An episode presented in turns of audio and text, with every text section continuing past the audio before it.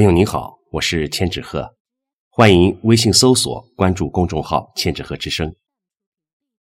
今天和您分享的是冯谭颂的作品《让生活中多些欣赏》。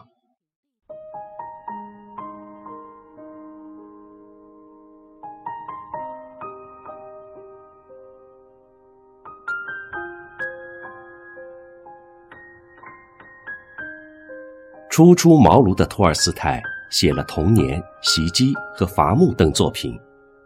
大作家屠格涅夫看后称赞道：“这位青年如果继续写下去，他的前途一定不可限量。”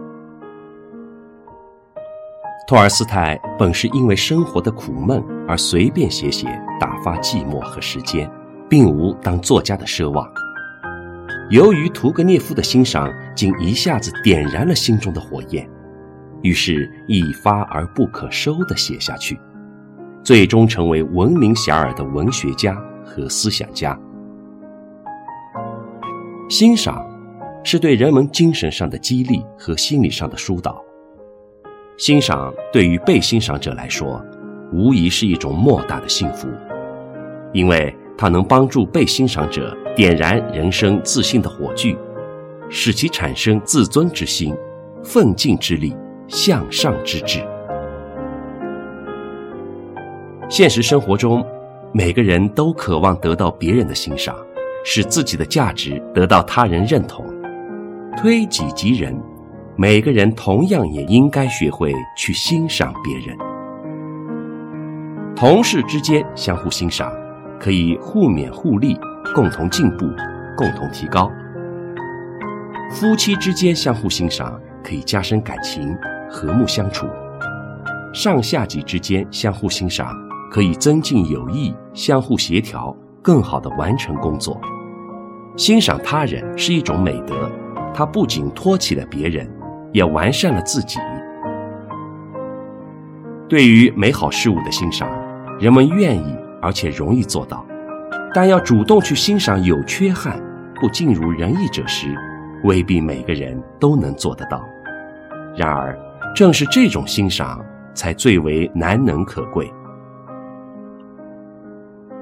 这要求欣赏者具备一颗博爱之心、仁爱之怀，有成人之美的善念，与人玫瑰的品行，善于挖掘他人的闪光点，甘当慧眼识珠的伯乐。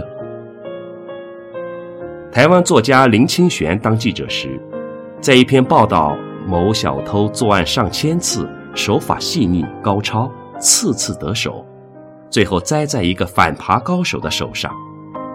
文章结尾感叹道：“像思维如此细密，手法那么灵巧，风格这样独特的小偷，做任何一行都会有成就的吧？”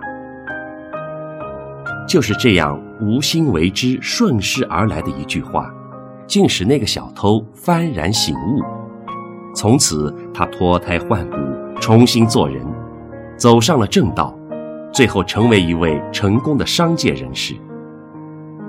试想，如果没有林清玄当年对这个小偷的欣赏，恐怕也不会有他此后的事业和成就。可见，欣赏对于人生是多么的重要。当然，欣赏不同于不负责任的恭维。也不同于虚假的阿弥奉承，他们的区别就在于，欣赏是怀着一颗真诚的心，抱着一种美好真诚的愿望，去肯定和鼓励他人。欣赏往往能激发听者的自豪和骄傲，从中了解自己的优点和长处，认识到自身的生存价值，从而创造美好的心境。融合与周围统治的关系。诚如培根所言，欣赏者心中有朝霞、露珠和常年盛开的花朵；漠视者冰结星辰、四海枯竭、丛山荒芜。可以说，欣赏是一种对他人的认同、理解与肯定，与他人的沟通与交流，给他人的信赖与幸福。让我们的生活多一些欣赏吧，人人欣赏彼此，这世界就会充满更多的温暖。希望与生机。